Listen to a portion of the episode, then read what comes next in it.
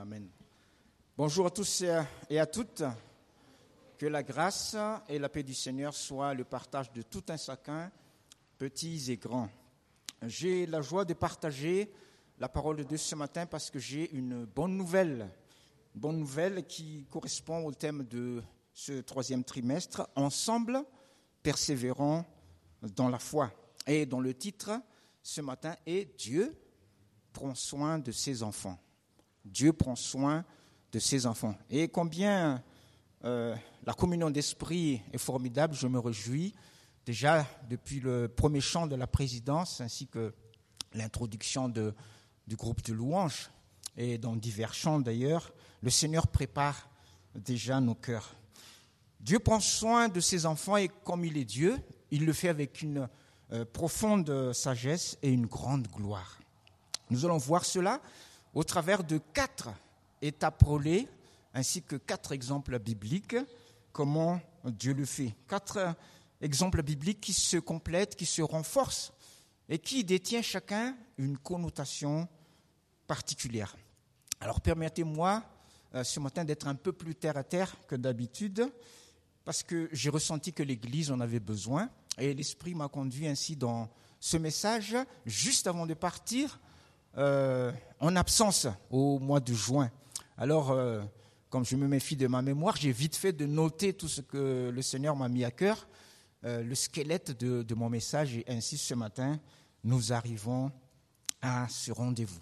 Alors, première étape relais, merci à notre frère d'avoir prié, je dis Amen. Je vais vous inviter à revisiter le Jardin d'Éden où tout a commencé avec l'exemple d'Adam et Ève. Nous allons lire Genèse, Genèse chapitre 1er et verset 26 à 28. Et voici ce qui nous est dit. Genèse chapitre 1er, verset 26 à 28. Dieu dit, faisons l'homme à notre image selon notre ressemblance, pour qu'il domine sur tous les poissons de la mer, sur les oiseaux du ciel, sur le bétail, sur toute la terre et sur tous les reptiles qui rampent sur la terre. Dieu créa l'homme à son image. Il le créa à l'image de Dieu. Hommes et femmes, il les créa. Dieu les bénit et Dieu leur dit, soyez féconds, multipliez-vous, remplissez la terre et soumettez-la, dominez sur les poissons de la mer, sur les oiseaux du ciel et sur tout animal qui rampe sur la terre. Amen. Le contexte de ce passage, c'est que quand euh, l'homme et la femme prirent conscience de leur existence, Adam d'abord, puis Ève ensuite, ils ne se sont pas trouvés sur une, terre désolée, sans rien, avec des, plein de sacs de semences et de, graines euh, pour les fleurs, les, arbres, les légumes, les, fruits, euh, où Dieu va leur dire, bon écoutez, je voudrais qu'il y ait un jardin ici. Donc vous avez tout le temps qu'il faut, vous avez tous les outils qu'il faut, euh, vous allez euh, fabriquer euh, un jardin. Non, non. Quand Adam et Ève prirent conscience de leur existence, tout était déjà en place. Ils étaient dans un jardin merveilleux, avec les fleurs, les arbres, les couleurs, les lumières, etc. Et non seulement ils étaient dans ce jardin merveilleux, mais ce passage nous dit que Dieu les avait créés à son image, selon son caractère, avec toutes les capacités qu'il faut. Et non seulement cela, mais Dieu va les inviter, oh, quelle estime, quelle confiance à participer à sa nature divine. Avec ces deux verbes que je laisse pour commencer sur votre cœur, croissez, multipliez et soumettez, dominez. Alors, euh, frères et sœurs, euh, mesdames et messieurs, si je ne m'abuse, à cette injonction de croître et de multiplier, il me semble que Dieu y a attaché une grande joie et un grand plaisir, n'est-ce pas Puisque croître et multiplier parle de la communion de l'homme et de la femme, de leur relation intime, pour qu'ils puissent se multiplier, remplir la terre. Et puis, soumettez et dominez la création. Ils n'étaient donc pas appelés à, quelque chose, euh, un lourd fardeau, comme pour euh, pousser un bloc de rocher au sommet de la montagne qui va redescendre en bas et puis il faut recommencer. Non, non, soumettez et dominer, ça veut dire qu'ils allaient trouver aussi la jouissance dans leur travail. Évidemment, tout cela, c'était avant que le péché ne rentre euh, dans le monde. Mais en tout cas, à ce moment-là, donc, Dieu avait aplani leur sentier, Dieu va leur donner tout ce qu'il faut pour glorifier le nom de Dieu. La connotation particulière dans ce passage pour Adam et Ève, mais aussi pour chacun de nous, c'est que quand Dieu nous appelle donc pour un service quelconque, nous pouvons être assurés que non seulement il aplani notre sentier, mais il nous accorde également la joie et la capacité de le faire. Il nous invite, dans une grande estime, à participer à sa nature divine. Il prépare tout. Un exemple euh, pratique, quand nous venons pour la première fois dans une église, eh bien, tout est déjà en place, pareillement que dans le jardin d'Éden. Il y a les personnes qui vont nous accueillir, nous entourer, il y a les dons qui ont été déjà déversés par le Seigneur euh, pour nous édifier, il y a les ministères qui sont déjà en place euh, pour nous accompagner. Je ne sais pas vous, mais moi, la première fois que je suis venu dans une église, euh, quand j'étais encore, quand je n'étais pas converti, mes loisirs, c'était la lecture et le cinéma. Et quand je suis venu pour la première fois dans une église, j'ai su que cette église était une ancienne salle de cinéma. premier clin d'œil pour, pour moi. Et euh, avant, j'étais dans le noir, c'est forcément, mais là, j'étais dans la lumière du Seigneur. Donc, ça me réjouissait chaque fois que j'allais dans, dans, l'église. À la place des noms d'acteurs qui, qui, défilaient sur euh, l'écran, il n'y avait qu'un seul nom qui était là que je voyais Jésus-Christ le même hier, aujourd'hui, éternellement. Euh, avant, je n'étais qu'un spectateur. Mais là, j'allais devenir de plus en plus acteur de, de, de ma propre vie c'est vrai que j'étais un simple figurant au début, hein, comme tout un chacun, quand nous venons pour la première fois, mais petit à petit, j'étais un acteur euh, euh, plus connu, jusqu'à avoir ma propre série d'ailleurs, quand je suis devenu euh, responsable de cellules de quartier. Oui, Dieu prend soin de ses enfants. Et nous pourrons citer beaucoup d'exemples, hein, nous l'avons entendu dans, les témoignages. Allons plus loin. Deuxième étape relais je vais vous inviter à venir dans de verts pâturages avec l'exemple de David. Mais nous allons d'abord laisser David tranquille.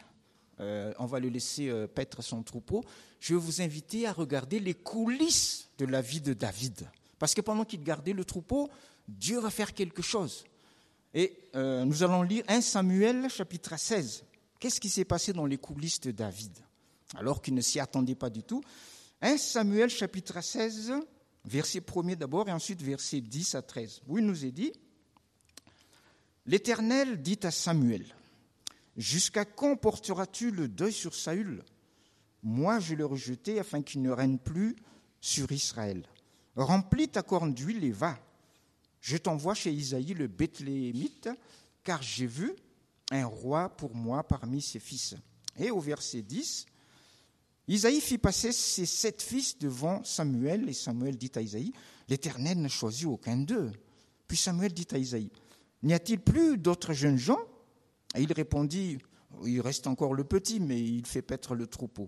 Alors Samuel dit à Isaïe, Envoie le chercher, car nous ne nous installerons pas avant qu'il ne vienne ici. Isaïe l'envoya chercher. Or il était roux, avec de beaux yeux, une bonne apparence. L'Éternel dit à Samuel, Lève-toi, donne-lui l'onction, car c'est lui. L'Éternel, euh, Samuel prit la corne d'huile et loignit au milieu de ses frères. L'Esprit de l'Éternel s'empara de David à partir de ce jour et après. Amen. Le contexte de ce passage, c'est que Dieu avait d'abord choisi Saül pour être au roi d'Israël, mais à cause de sa désobéissance, Dieu l'avait rejeté. Alors Dieu va dire à Samuel, j'ai trouvé un roi selon mon cœur. Va dans la maison d'Isaïe.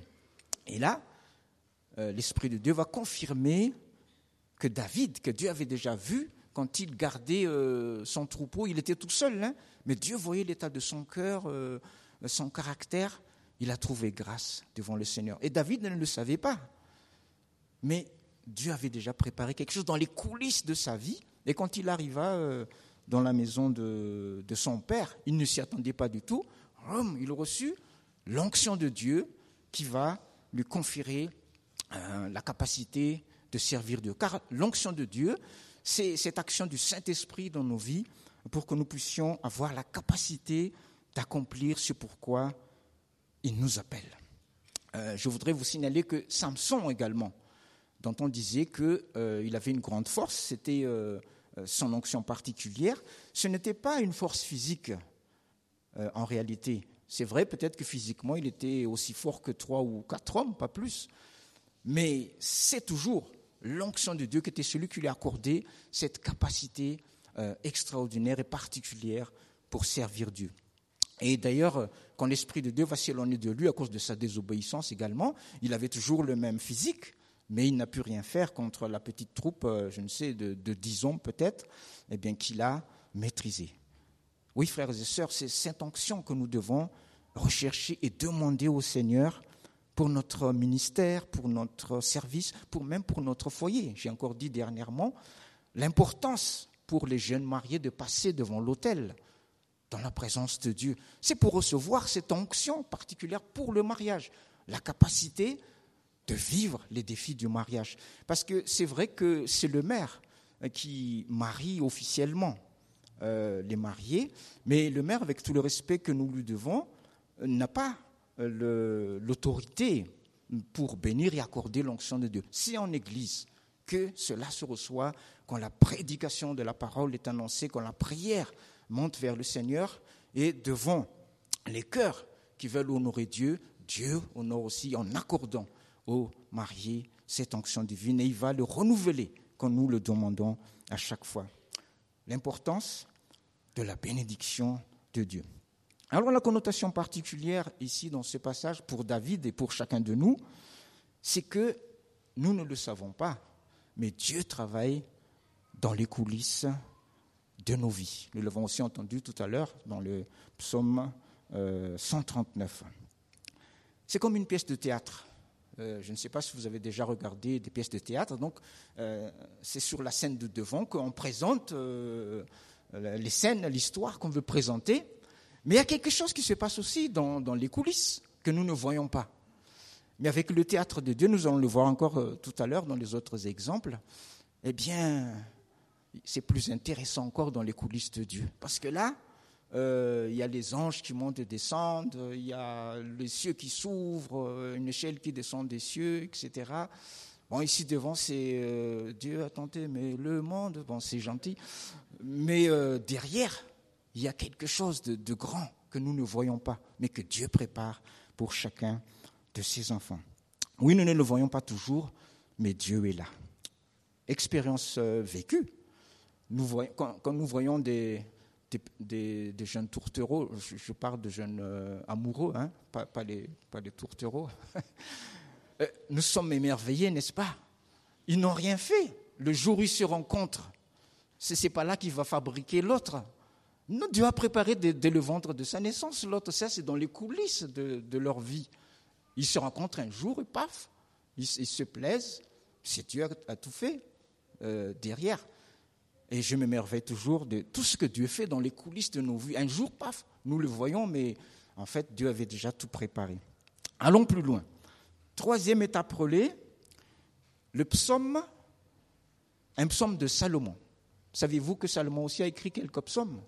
Nous allons en voir un avec l'exemple des bien-aimés du Seigneur. Venez avec moi dans Psaume 127, juste le verset 2, où il nous est dit, En vain vous levez-vous matin, vous couchez-vous tard, et mangez-vous le pain d'affliction, il en donne autant à son bien-aimé pendant qu'il dort. Incroyable, n'est-ce pas? Alors, contexte de ce passage, euh, le psalmiste dépeint le, privilège d'avoir le Seigneur comme protecteur, comme sauveur et Seigneur, mais en toutes choses. Parce que ce psaume, il commence déjà par euh, celui qui garde la ville avec le Seigneur, celui qui bâtit sa maison avec le Seigneur, mais aussi même pour notre pain quotidien, il y a une différence. Parce qu'il dit, il y en a qui, se lèvent très tôt le matin. On dit que l'avenir appartient à ceux qui se lèvent tôt. Il y en a qui couchent tard. Et pourtant, ils tirent avec peine leur pain quotidien. Pourquoi? Parce que le Seigneur n'est pas avec eux. Et c'est très important donc d'avoir le Seigneur au centre de notre vie. Parce qu'il dit là, il en donne autant à son bien-aimé, même pendant son sommeil. C'est-à-dire, non seulement il donne euh, un sommeil, un sommeil profond, réparateur, mais il donne le pain quotidien largement. Et la connotation particulière ici, donc, pour les, bien-aimés du Seigneur, c'est que Dieu ne sommeille ni ne dort et travaille même dans le secret de la nuit pour ses bien-aimés. Les scientifiques l'ont prouvé, euh, nous ne maîtrisons que 10% de notre conscience. Mais le reste, c'est subconscient, hein, dans notre subconscient, les 90%.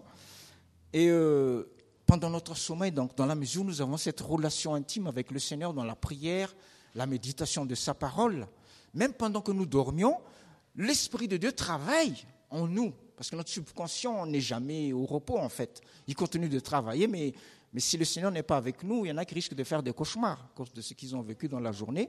Mais quand la paix du Seigneur est avec nous, même quand nous dormons consciemment, mais dans notre subconscient, la paix du Seigneur est là, qui œuvre.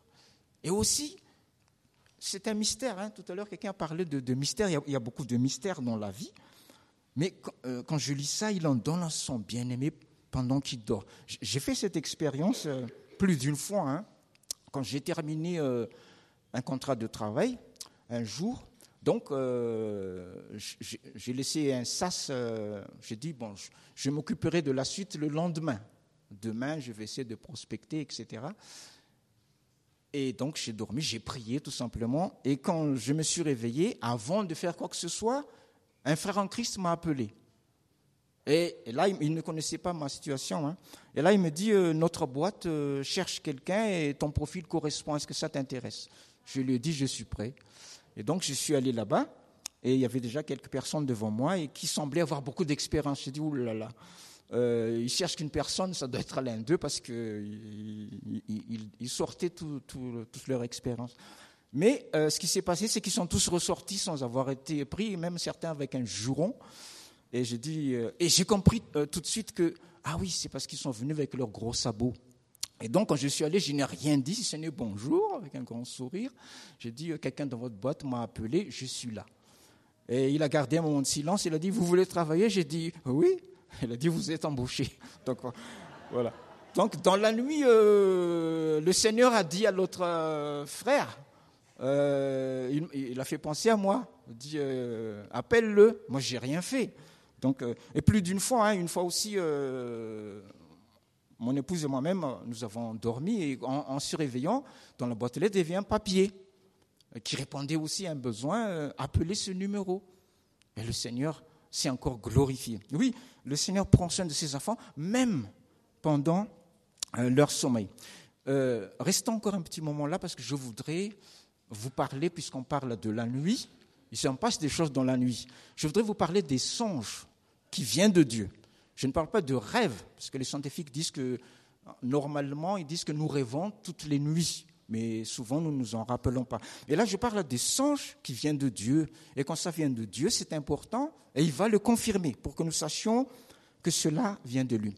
C'est vrai que nous sommes dans une culture euh, influencée par la culture occidentale qui est plutôt rationaliste et matérialiste, et nous ne faisons pas trop attention à ces choses. Bon, les cultures orientales, comme euh, les malgaches d'ailleurs, hein, africains et autres, ils sont plus sensibles mais dans la Bible, on en parle, dans l'Ancien Testament, dans le Nouveau Testament. Et c'est le livre de Job qui dit, Dieu parle tantôt d'une manière, tantôt d'une autre, et nous n'y prenons pas garde, alors qu'il nous avertit.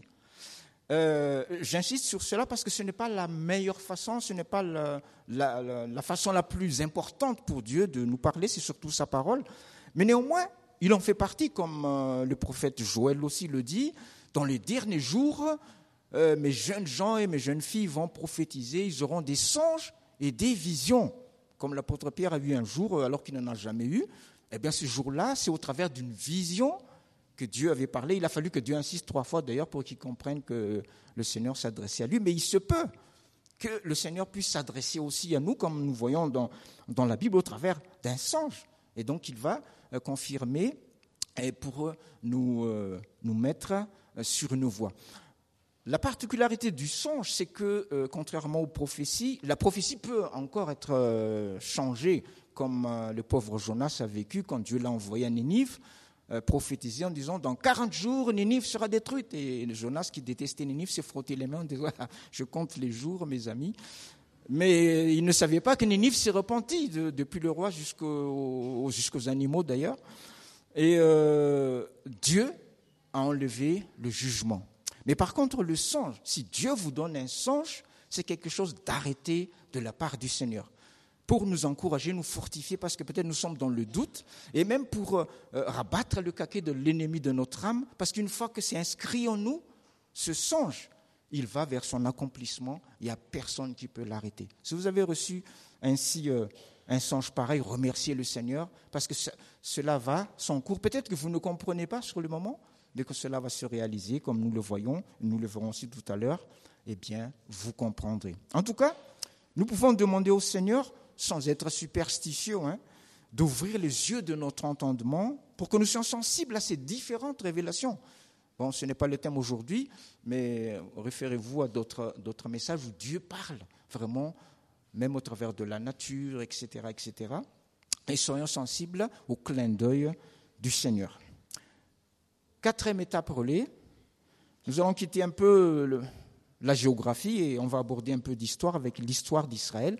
Et je vais vous présenter un personnage dont je vais taire le nom pour le moment pour mettre un peu de suspense et, de mettre l'eau à la bouche. Venez avec moi dans Matthieu chapitre 1er. Matthieu chapitre 1er, un texte que beaucoup n'apprécient pas, que, que, beaucoup trouvent barbant, mais après aujourd'hui, vous allez aimer euh, ce chapitre. Nous n'allons pas lire tout le chapitre euh, aujourd'hui, parce que j'ai compassion de certains, mais vous pourrez le lire à la maison quand vous aurez trouvé goût. On va lire juste les trois premiers versets. Matthieu chapitre 1 versets 1 à 3, où il nous est dit, généalogie de Jésus-Christ, fils de David, fils d'Abraham. Abraham engendra Isaac, Isaac engendra Jacob, Jacob engendra Judas et ses frères, Judas engendra de Tamar, Péretz et Zira. Stop, on va faire une pause là. Parce qu'il se passe quelque chose ici que nous ne voyons pas sur le devant de la scène, mais ça se passe dans les coulisses. Vous allez voir, vous allez dire, mais qu'est-ce qui se passe dans les coulisses? D'abord, le contexte de ce chapitre. En réalité, ce n'est pas une simple liste de noms, comme certains l'ont déjà entendu certainement, ou une simple généalogie, mais la succession, frères et sœurs, et la passation de la bénédiction de Dieu de génération bénie en génération bénie jusqu'à la naissance du Christ. Oui, ce miracle du Saint-Esprit, on l'a évoqué aussi tout à l'heure, la naissance du Fils de Dieu au travers d'une femme, un grand miracle, ne pouvait s'accomplir également qu'au travers un ventre sanctifié, évidemment. Mais depuis ici, nous voyons que Dieu l'a préparé depuis 14 générations fois 3. Il y a aussi la génération de Luc, dont certains euh, disent que euh, l'un c'est la généalogie de, de Joseph, l'un c'est la généalogie de Marie. Mais qu'importe, depuis la Genèse, nous avons vu tout à l'heure que Dieu veut nous euh, rendre participants à sa nature divine et il accomplit le miracle avec nous et au travers de nous ici aussi. Dieu n'a pas juste envoyé Jésus venant du ciel, mais au travers l'histoire de l'humanité. 14 générations fois 3. En effet, ce n'est pas le jour venu que Dieu a envoyé ces gens en disant, bon les gars, euh, l'heure est venue, trouvez-moi un couple sympathique pour euh, la naissance de mon fils. Il n'a même pas dit un couple de croyants, ou un couple ayant des parents croyants, ou un couple ayant des arrière-parents croyants. Non, non, c'était 14 générations fois 3 depuis Abraham, à qui il a promis donc la bénédiction. Et le Seigneur a suivi cette progression donc de sa bénédiction qu'elle est de génération en génération.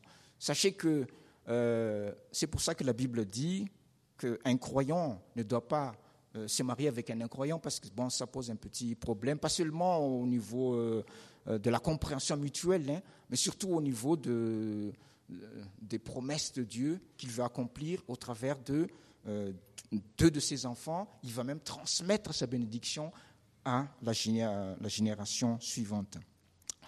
Quand nous lisons dans 2 Chroniques, chapitre 7, verset 14, un verset que nous connaissons très bien, si mon peuple, sur qui est invoqué mon nom, s'humilie, prie et recherche ma face, s'il se détourne de ses mauvaises voies, je l'écouterai des cieux, je pardonnerai ses péchés et je guérirai son pays. Et il y en a qui s'imaginent qu'une fois qu'ils ont jeûné, prié, qu'ils se sont détournés de leurs péchés, paf, le pays va être guéri. c'est toujours oublier que Dieu veut le faire avec nous et au travers de nous. Et en fait, quand le peuple de Dieu s'humilie, prie et recherche sa face et se détourne de ses mauvaises voies, Dieu est en train de guérir leur pays.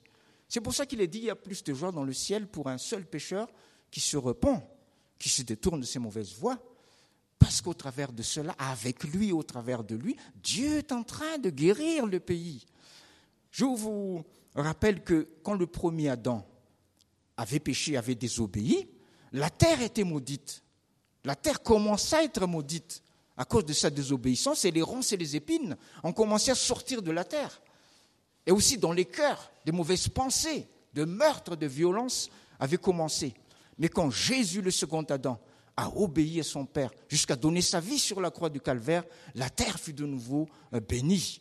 Et la Bible nous dit que sur la croix du calvaire, alors qu'il a donné sa vie, la terre avait tremblé devant le sang qui avait coulé. Et des tombeaux furent ouverts et des morts furent ressuscités devant la puissance de son obéissance. Et le rideau qui séparait le temple se déchira en deux, ce rideau qui symbolisait la séparation de Dieu avec l'humanité. Oui, la puissance de l'obéissance, frères et sœurs, bénit même la terre où nous nous trouvons, parce qu'il y a un lien très étroit entre notre marche spirituelle et même les choses visibles qui nous entourent.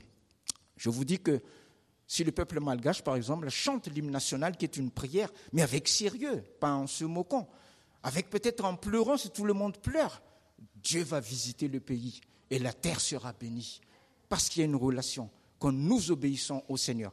Réjouissons-nous quand nous sommes dans un rassemblement comme ça, quand quelqu'un pleure, quelqu'un se réconcilie, quelqu'un se tourne vers Dieu, Dieu est en train de guérir le pays avec nous et au travers de nous.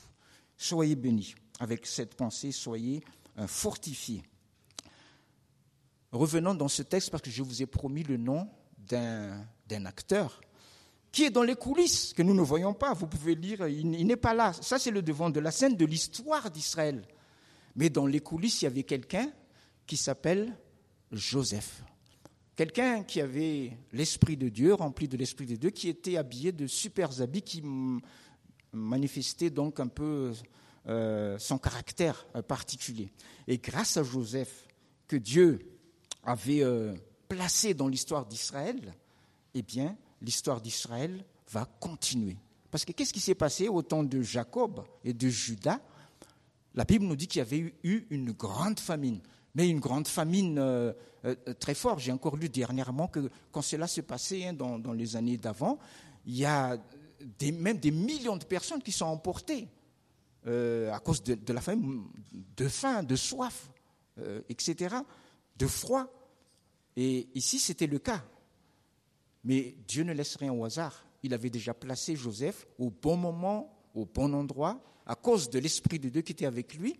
Eh bien, il va se retrouver en Égypte et il va monter les échelons, il va devenir Premier ministre à côté de Pharaon. Et grâce à lui, eh bien, son père et ses frères vont échapper à cette famine. Si Joseph n'était pas là dans les coulisses, nous ne saurons jamais parce que la famine ne, choisit pas. Euh, comme lorsque, euh, excusez-moi, si cela, vous touche, euh, le coronavirus, il ne demande pas, tu es chrétien Ah bon, donc je ne te touche pas Non, non. Et la famine, quand il va, eh bien, il ravage partout, il passe. Mais Dieu avait préparé pour son peuple un endroit pour être protégé. Exemple vécu. Rendons grâce, et moi je suis émerveillé quand je regarde ma vie passée, pour toutes les personnes que Dieu a mis sur notre route et qui se sont levées pour nous. Et grâce à qui notre aventure a continué à la gloire de Dieu. Si vous êtes ici, quelqu'un l'a dit tout à l'heure également, ce n'est pas par euh, notre seule volonté. C'est vrai, il y a aussi notre volonté, c'est sûr. Mais quelqu'un a peut-être prié pour vous. Quelqu'un peut-être s'est levé pour vous encourager. Et remercions le Seigneur. Parce que le Seigneur travaille avec nous et au travers de nous. Et à votre tour également, le Seigneur va vous utiliser pour que l'aventure de quelqu'un puisse continuer. Ces personnes n'apparaissent pas sur le devant de la scène, mais ont opéré dans les coulisses de notre vie. Alors, pour résumer hein, toutes ces étapes euh, relais, Dieu prépare quelque chose de grand qui nous dépasse. Et cela peut varier d'une personne à l'autre. Dieu a plané nos sentiers pour que nous puissions avec joie accomplir ce pourquoi il nous appelle. Il ne faut pas nous inquiéter. Dieu prévoit et pourvoit glorieusement à nos besoins au-delà de nos attentes. Et Dieu travaille dans les coulisses de nos vies et dans le secret de nos cœurs. Et enfin, Dieu assure la destinée de ses enfants sans rien laisser au hasard. Toute la question est, vous l'avez deviné, est-ce que je fais partie de ces enfants? Est-ce que tu fais partie de ces enfants? Alors s'il y en a qui sont encore dans le doute, je voudrais vous laisser ce dernier verset dans l'évangile de Jean pour que nous soyons dans la plénitude de l'esprit et pour que la joie du Seigneur soit notre force. Évangile de Jean, chapitre 1er, nous allons lire à partir du verset 9 jusqu'au verset 12. Jean parle de Jésus ici. Et qu'est-ce qu'il est dit? Jésus était la véritable lumière qui, en venant dans le monde, éclaire tout homme. Elle était dans le monde, et le monde a été fait par elle, et le monde ne l'a pas connue. Elle est venue chez les siens, et les siens ne l'ont pas reçue. Mais à tous ceux qui l'ont reçue, elle a donné le pouvoir de devenir enfants de Dieu. À ceux qui croient en son nom. Amen. Je vous invite à vous recueillir et à réfléchir à votre propre vie. À remercier le Seigneur pour euh, sa providence, sa prévenance, son autorité d'amour sur nos vies. Et peut-être que s'il y en a qui doutent encore, eh bien, que ce passage puisse parler à votre cœur. Peut-être s'il y en a qui n'ont pas fait ce pas de réconciliation avec Dieu, ce matin, le Seigneur t'attend encore. Au nom de Jésus-Christ, crois au Seigneur Jésus et tu seras sauvé. Et garde sa promesse au fond de ton cœur. Amen. Soyez bénis. Merci pour votre attention. Je redonne la parole à notre frère.